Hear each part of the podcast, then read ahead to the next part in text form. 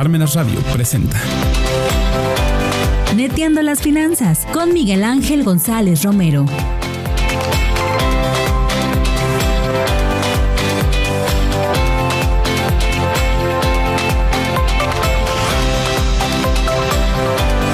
Hola amigas y amigos de Neteando las finanzas, muy buenos medios días. Gracias, gracias por estar con nosotros. Soy Miguel González. Y bueno, pues una felicitación muy, muy especial a todas aquellas mujeres que han decidido y han podido ser madres y que viven de manera plena esta, esta gran bendición, este don. Muchas felicidades a todos. Madre, te amo, te adoro. Gracias, gracias por todo lo que has hecho por mí, por, por forjar lo que hoy soy. Eh, Ari, muchísimas felicidades. Este es tu primer año. Y por supuesto, felicidades, Jenny. Ah, muchas gracias. Felicidades por, por, por este, este maravilloso don que, que compartes con, con tu género que comparto con mi género, Miguel, y pues aprovechando las felicitaciones, las gratitudes para mi mamá también, mi hermana y evidentemente para todas aquellas personas que, como bien lo dices, han, han logrado el sueño de ser madres, que es una gran labor que se empieza desde muy, muy este, pequeño el nene para cuidarlo, para sostener la vida y se posterga hasta el último día que Dios les presta vida. Entonces, Justamente, Miguel, este, el día de hoy vamos a hablar de un punto medular financiero dentro de los hogares que nos permite dar un parteaguas a visibilizar algo que, que de repente era, era por amor, ¿no? Así es. Pero danos el preámbulo, preséntame. sí, pues estoy feliz de la vida porque está aquí Jenny Texas conmigo hace mucho tiempo, que desde que empezó este programa, ella ha sido una de las que siempre está miércoles eh, tras miércoles con nosotros, Entiendo las Finanzas desde, desde Facebook, eh, compartiendo, comentando. Jenny, muchísimas gracias por, por seguirnos, por darnos ánimos y por saber que lo que hacemos y decimos en esta mesa tiene eco. Y tiene eco y debe de tener más eco, Miguel, porque justo el, los temas que yo manejo son de, de pensiones alimenticias, cuestiones que tienen que ver con el trabajo, la labor, el desempeño de las madres mexicanas, de las madres de todo el mundo, pero en especial las madres latinoamericanas, que tenemos una formación eh, diferente a las de otras latitudes. Voy a empezar con el tema, Miguel, porque finalmente el tiempo nos come y es un tema muy de muy mucha importancia, porque las mujeres somos tan multifacéticas que decidimos ser madres, pero nos preocupa todo y el todo implica hasta los zapatos de los nenes, la medicina, el medicamento y cuando uno decide ser madre, le decía, les decía a todos hace un rato, tienes que cuidarte desde el momento en el que estás en gestación, pero una de las cosas importantes son los vínculos en los cuales surge esa situación. Hay de todos los tipos, pero a mí los que me preocupan son siempre en donde ya hay un, un contrato firmado, no obstante también lo que vengo a platicar aplica para las situaciones de concubinato, lo que en, comúnmente conocemos como unión libre, porque finalmente ya hay un vínculo y ese vínculo genera eh, relaciones de parentesco.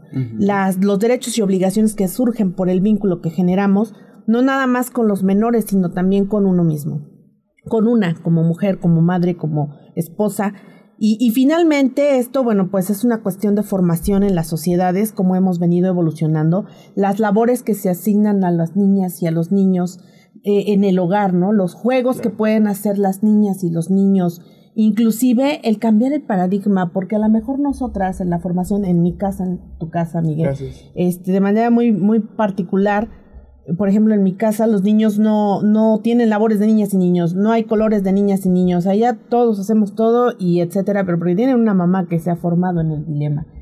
distinto o, choca la formación cuando ya están en la escuela y ahí mis apreciadas maestras a la que le mando un saludo, socorro, pero de repente sí es cambiar el paradigma también para ellas porque es es que ese color, ese juguete no es para niños. Y entonces es difícil, te, voy a interrumpir, Miguel, porque le estamos dando el preámbulo. Eh, el distinguir qué hace un género y qué hace otro. Eh, el dilema es que las labores de cuidado, que son las que se asignan por género a las mujeres, implican un valor económico y a lo mejor dimos todo este preámbulo para tener la razón de ser de por qué estoy aquí. Eh, Neteando las Finanzas es un programa enfocado al crecimiento de nuestros dineros pero no hay nada que no surja de un núcleo familiar, de la necesidad de tener el gasto del hogar, del gasto familiar y poderlo de alguna manera, eh, pues, administrar para que alcance para todo, para que alcance la economía en la que estamos, en los momentos difíciles de pandemia en los que tuvimos que pasar, en la pérdida de los empleos y en que esto es lo que hay. Y con la pena, pero tiene que alcanzar. Enfrenta retos como la educación a distancia en donde el dispositivo que tenemos pues ya no ya no me da para las instrucciones del docente. Enfrenta temas como de, bueno, pues ahorita el nene está en la casa, no necesita el uniforme, pero ya regresaron. Y el nene ya nos creció y los uniformes están en dos mil pesos, tres mil pesos. Sí, y, hay, todo un, hay toda una, eh, una serie de conceptos abordar en cuanto al crecimiento de los hijos y demás, pero Jenny, me, encantaría que nos detuviéramos tantito en este sentido de, eh, hemos mencionado tú y yo, de manera a lo mejor inconsciente, pero muy consciente para visibilizarlo, eh, el tema de decir, las mujeres han decidido ser madres, ¿no? Es decir, estamos ya transitando a un proceso de romper ese paradigma de, por los hijos que Dios me dé, claro. a decir, hay una maternidad y una parentalidad eh, responsable de decir, yo sí quiero, pero ese yo sí quiero es también yo sí puedo. Y ahí es cuando de repente decimos, bueno, eso de me la viento sola, pues no sé qué tan, tan fácil sea, ¿no? Yo, yo, yo lo veo ahora y digo, wow, mi respeto es primero para ustedes en la parte fisiológica, en la parte anatómica, ¿no? Pero después también en la parte emocional, y esa parte emocional se ve muy mermada cuando no hay una corresponsabilidad con quien también colaboró en el tema. El ejercicio de una paternidad responsable, y fíjate que justamente el trabajo de investigación que tengo con la maestra Marisela Patiño Comatzi, en alguno de los puntos tocábamos justamente eso. La paternidad responsable porque el control de niño sano. ¿Hasta dónde las normas jurídicas nos permiten a, los padres tener un tiempo para, para, pues, para poder colaborar después del parto? Porque uno no nada más tiene hijos y dice, ah, ya, soy cintura de, de, avispa. No, sino la, el posparto, la recuperación es una cosa interesante y justo venimos a hablar hoy de las normas jurídicas. Con el paso del tiempo, hoy día el artículo 324 del Código Civil del Estado Libre y Soberano de Puebla dice que las aportaciones de los cónyuges pueden consistir en dinero u otros bienes que permitan sufragar los gastos de sostenimiento o en actividades para el cuidado del hogar y de los hijos en la medida y proporción que ambos acuerden. O sea, aquí ya nos da la visibilidad de, de hacer una división equitativa de los trabajos dentro del hogar, que son trabajos no remunerados. No remunerados, porque eh, la situación es que sí tenemos un trabajo, pero hay un trabajo no remunerado. Y hay un trabajo no remunerado que también implica el cuidado de un incapaz el cuidado del nene, del bebé, que no coma, que no se caiga, que no sé qué, y por qué se cayó cuando es que llega a pasar, ¿no? Entonces, sí implica responsabilidades, sí los implica, pero finalmente la norma jurídica hoy día ya está contemplando esa paternidad responsable. Oye, y fíjate que ahí yo encuentro un hueco y ahí tú me, vas a ayudar, eh, porque hay un reconocimiento de la paternidad en el momento en el que se da el registro de nacimiento ante el registro civil. ¿Cierto? Sí. Pero antes, es decir, el logro del producto para que se convierta en feto y el feto se convierta en un ser vivo, en un, en un, eh, en un bebé, ¿no? Un recién nacido, eh, eh, lleva también un proceso de alimentación, de cuidados y demás, ¿no? Y entonces ahí creo que todavía de manera jurídica tenemos una laguna. Una laguna, pero una deuda social con las mujeres. Es decir, la paternidad debería de extenderse desde el momento de la concepción y desde el momento de que estamos tú y yo de acuerdo en ser padres, ¿no? Porque ustedes desde el primer día son madres. Sí. pero, pero nosotros los varones, pues somos padres en el momento en el que decimos que reconocemos la paternidad de ese bebé, ¿no? Ante un registro civil. Y eso puede tardar también meses después del alumbramiento, incluso años. Años, años, incluso por eso hubo la necesidad hace mucho tiempo de generar procedimientos de reconocimiento de paternidad, la afiliación, el reconocimiento de la calidad de hijo, Pero fíjate que empezaste el programa diciendo concienzudamente. Habríamos de averiguar cuál es el porcentaje de la población que concienzudamente decide ser papá. Sí, claro, decide claro, ser todavía. mamá. O sea, muchos- estamos todavía en muy incipientes términos, Miguel. Todavía se utiliza mucho el se me chispoteó. Sí, claro, eh, en una cuestión interesante y todavía el discurso social pues también implica decir, pues no es mío, ¿no? Sí, claro. Como lo dices. Claro. Entonces, eh, en, en este momento creo que el, el programa podría tener diferentes vertientes, pero lo vamos a enfocar Sí, en, sigamos, en específico al tema de los dineros y de cómo nos administramos Sí, claro. en el hogar. Fíjate que para la maestra Marisela Patiño y para mí fue muy importante poder realizar este trabajo y hacer un, un poco de eco, porque aparentemente cuando uno decide todo este entorno, pues te divides las labores. Pero ahí estamos hablando de un romanticismo, porque re- en la vida real eh, son actividades asignadas por género. Sí, claro. Y entonces con la pena, pero vete a saber quién dijo que las mujeres eran las más capacitadas para hacer el tetero o para cambiar pañales o para asistir al infante, ¿no? Habla- hablando en específico del infante. No, descubrimos en la realización de este trabajo que las labores de cuidado preponderantemente eran otorgadas a- al género femenino. Sí, claro. ¿Por qué? Vete a saber. Incluso la sociedad lo, lo aceptaba como tal, ¿no? Maestras de preescolar que estaba justificado que fueran maestras porque está el rompimiento, no dejan a la mamá, pero se encuentran a la maestra y entonces si se cae les puede asistir. Enfermeras, las labores de cuidado. Actualmente, bueno, pues ya la estadística está cambiando, sin embargo, tú sabes perfecto que yo vengo de Tlaxcala y allá en Tlaxcala hay cuatro maestros, maestros varones de preescolar en todo el estado. O sea, todavía en un estado pequeño, pero seguimos con unas estadísticas interesantes. Cuatro para todas las escuelas preescolares. Sí, no, no es un, dato no es un tema representativo, Claro que no, no lo es. En comparación a, a- a los, a los trabajos que realiza por género. por género. El- Y entonces el trabajo tiene como intención visibilizar esa situación, ¿no? Que la sociedad todavía conserva esa idea de que las Sí. labores de cuidado deben ser para las mujeres y hasta ahí pues creo que no hay ningún problema.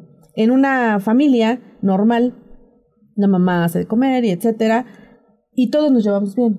Pero en sí el trabajo tiene como ímpetu eh, visibilizar el hecho de la separación, el divorcio o la separación de lo, del tema del concubinato. En ese momento, eh, pues obviamente la edad en la que yo me casé contigo ya no es la misma. Claro. Buscar trabajo, las circunstancias. ni las circunstancias y a lo mejor ni siquiera el estado de salud. E- Esos, esos tres factores se vuelven un problema porque si de por sí el género es precario económicamente, después de tantos años que ha durado el matrimonio, pues se, precaria, se hace más notoria la precariedad que tenemos. Eh, la Suprema Corte hizo una observación al respecto en el tema de la disolución de los vínculos matrimoniales, sin importar cuál sea la... eh, La causa. la- no, independientemente de la causa, si es separación de bienes o es Ah, el régimen conyugal, de la el sociedad régimen del, del matrimonio, sin importar. Y, y crearon un concepto, el ministro eh, Arturo Saldívar, crearon un concepto que se llama pensión alimenticia compensatoria.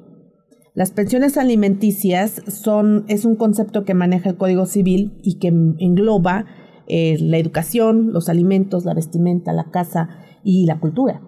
Entonces es un como la, concepto como amplio. la providencia, ¿no? Casa, Claro, vestido y sustento. casa, vestido, sustento. Y diversión también. Y diversión.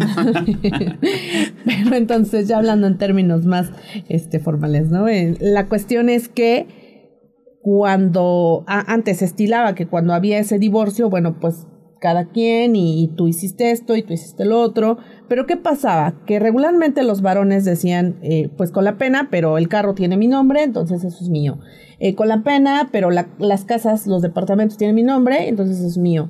Tú, bueno, pues no trabajaste, ¿no?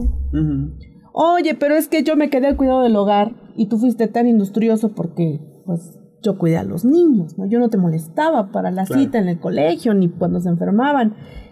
Y entonces, después de estudiar los procedimientos, el, el ministro Saldívar dijo, no, tenemos que visibilizar el- la situación del cuidado y que efectivamente el hombre ha sido tan industrioso a costa de la salud, del cuidado, del tiempo de la mujer.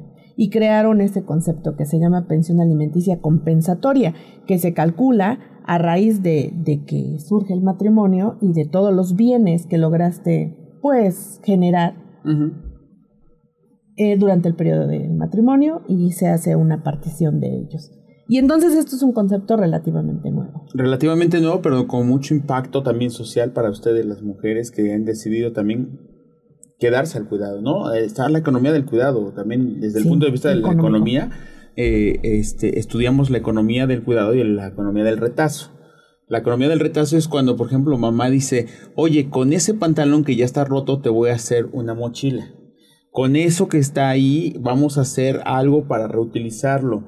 O, eh, ya sabes, de repente cuando aparece escalerita la familia, ¿no? Este, pues la reutilización de la ropa del hermano mayor que llega hasta la tercera puesta, ¿no? La de él, los dos hermanos siguientes, pues esa es la economía también del retazo, pero también está la economía del cuidado Muchas veces decimos, bueno, pues vete a trabajar, pero hay que pagarle una niñera, hay que pagarle eh, a lo mejor a una guardería, ¿no? Y sale exactamente lo mismo. Bueno, pues la economía del cuidado es eso.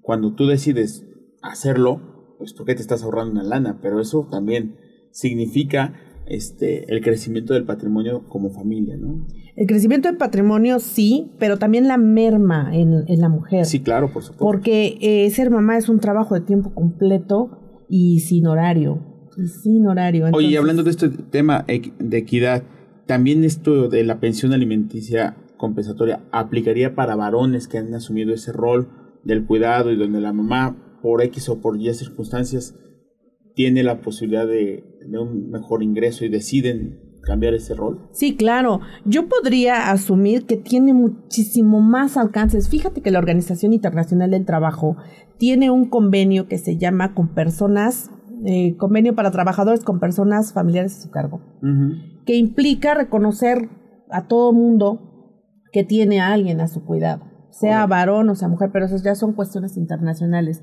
Si yo fuera en específico defensora de algún varón que esté en esas circunstancias, claro que peleo la compensatoria, porque ahí se revierte, ¿no? Gracias a que yo estoy al cuidado, tú eres tan industrioso.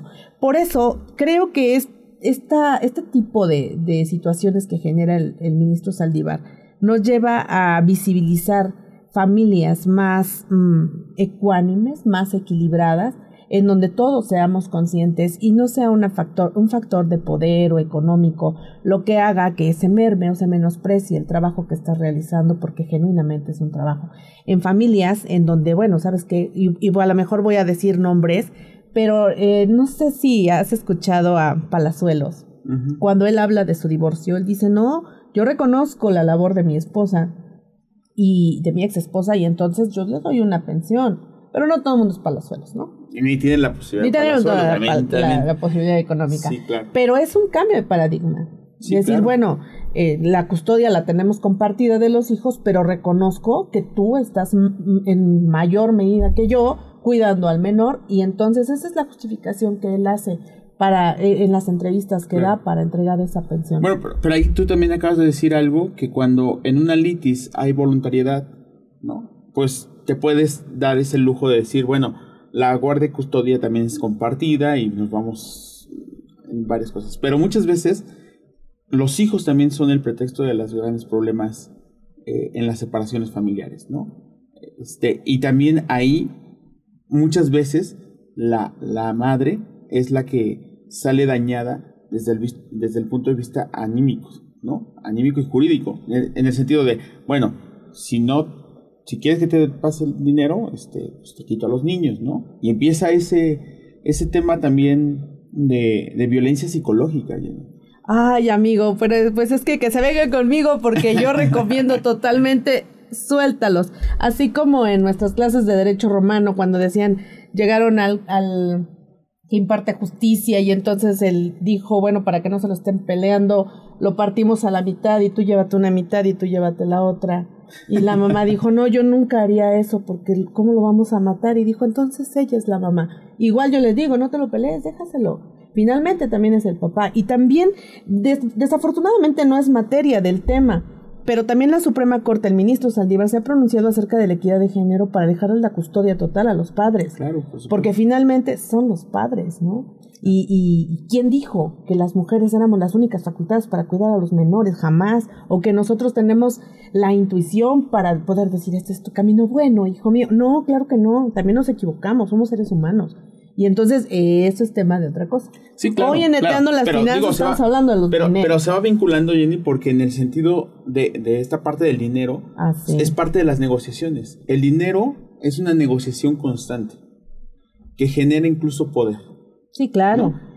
El dinero genera poder y el poder genera dinero. Claro. ¿no? Entonces, en, este, en estas discusiones que vemos en los juzgados de lo familiar, pues muchas veces es el tema, ¿no?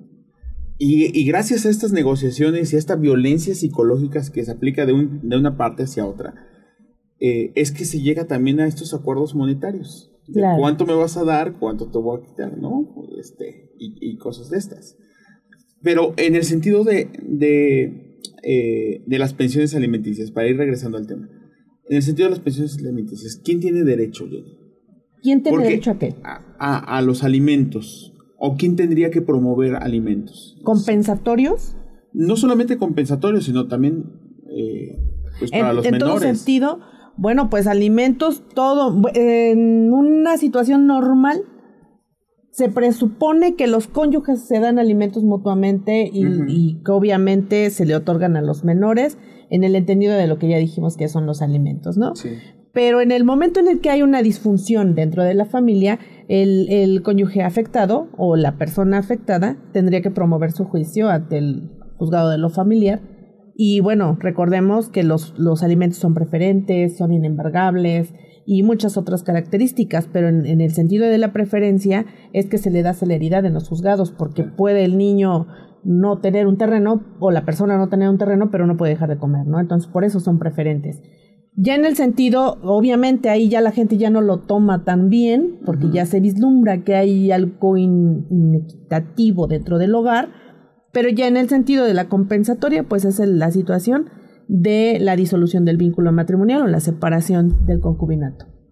Me preocupa mucho las mujeres que, que también han decidido por, por salud mental, por circunstancias, etcétera, decir hasta aquí, pero nunca estuvieron casadas, a lo mejor fue producto de un noviazgo, este, fue producto del concubinato. Muchas de nuestras alumnas, Jenny, eh, que son foráneas, de repente eh, se encuentran al novio eh, en la universidad y como eres foránea y él también es foráneo, pues de repente empiezan a vivir o a coexistir en el mismo departamento, en el mismo cuarto, son, se convierten en roomies y sin embargo nos están dando cuenta que también se empiezan a convertir en concubinos.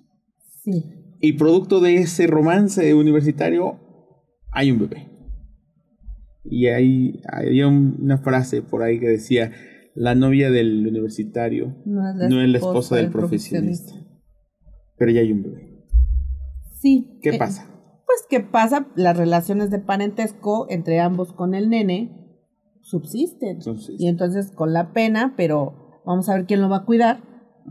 Y pues la pensión alimenticia, todo. ¿Quién va a aportar? Claro, claro. ¿Quién va a aportar? Decidimos aportar los dos, bueno, entonces una custodia compartida.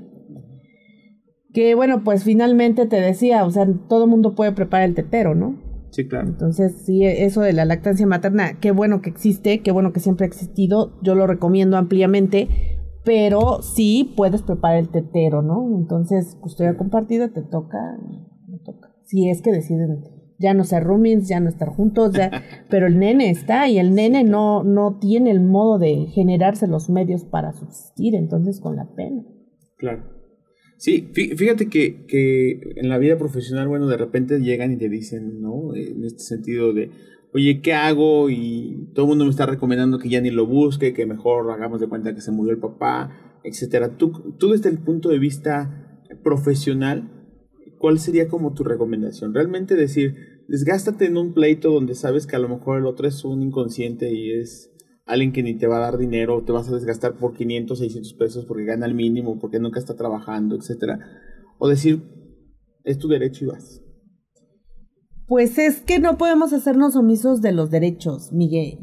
creo que si le ponemos una capa a una mamá, pues también la estamos romantizando.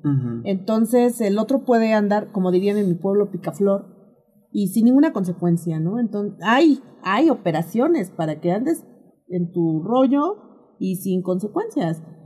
Seamos responsables. Yo recomiendo ampliamente al menos el reconocimiento de paternidad, porque tú no sabes. Y sí, reclamarle queda un antecedente. Y recordemos que hay un delito que se llama incumplimiento de la obligación alimentaria para estos sujetos que de repente les encanta andar en, lo suyo y pues sabes qué, con la pena, pero, pero pues no. Pero pues no. No. Y también a los grandes males, grandes soluciones, ¿no, Jenny? Es decir, eh, que muchas veces, bueno, se separaron, fue por cigarros y nunca se nunca nunca regresó pero el tema de los divorcios, el tema de las paternidades, el tema de muchas otras cosas, pues también se va quedando ahí como, pues ¿para qué lo hago si ya, ya desapareció de nuestras vidas? Eh, creo que también hay consecuencias ahí, ¿no? Para, sí, para, el, ah, eh, para los menores el abandono de persona y también se me había olvidado hace un rato mencionar, Miguel, que sí lo recomiendo porque debe de haber una justificación desde donde yo lo veo, porque los alimentos son recíprocos. Entonces, yo te los di y en algún momento tú me los vas a dar a mí, pensando que la edad y que me vuelvo un incapaz. ¿Qué va a pasar si yo argumento que te di alimentos? Los 300 pesos de alimentos. Ah, bueno, yo tengo la con qué comprobar que eso no es cierto porque se te promovió y te escapaste y ya nunca nos pudiste dar. Entonces, ¿qué pasa? Porque hay muy buenas madres solteras que hacen hijos muy, muy derechos, muy capaces de muchas cosas ¿Qué pasa si el hijo es productivo? ¿Qué pasa si el, el que se fue por la leche, los cigarros nunca regresó y dice, ay, es que mi hijo, pues ahora que me sí ¿no? Y le promuevo alimentos, oye, con la pena, pero es de todos conocido y además aquí está reconocido que también ante el juez que tú te fuiste, ¿no? qué bueno que te fuiste y pero a mí no me atendiste y lo tengo comprobado.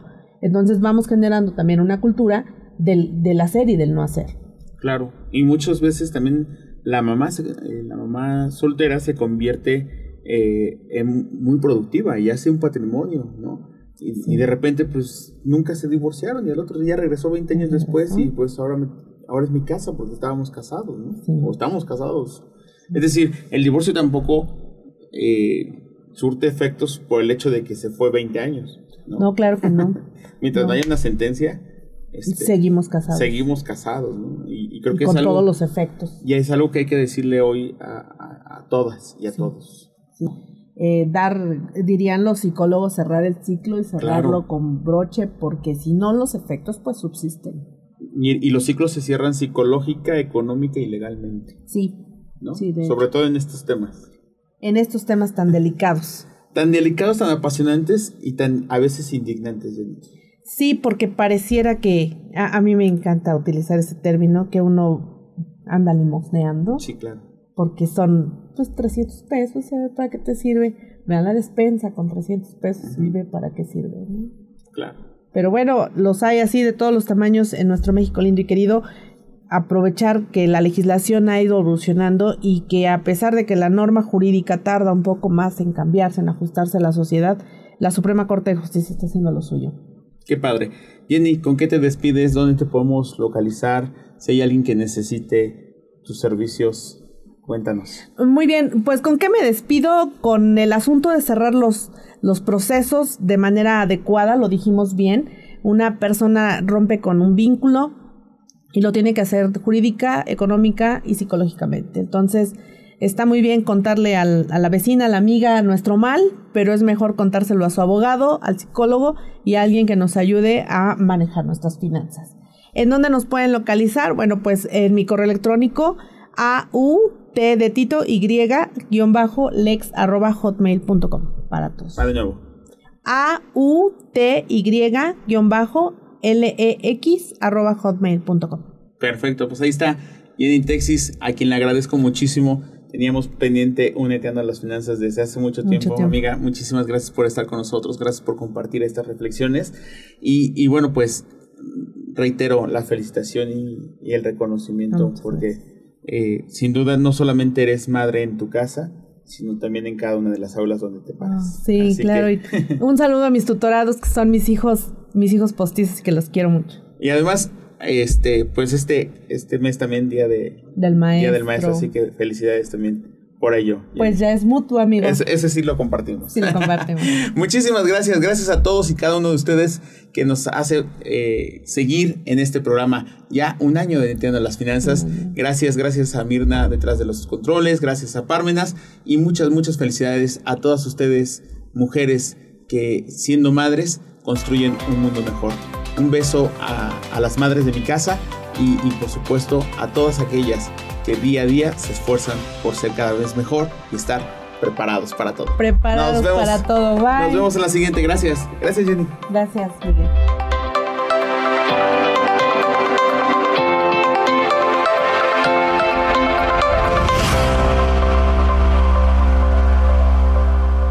Parmenas Radio presentó Neteando las finanzas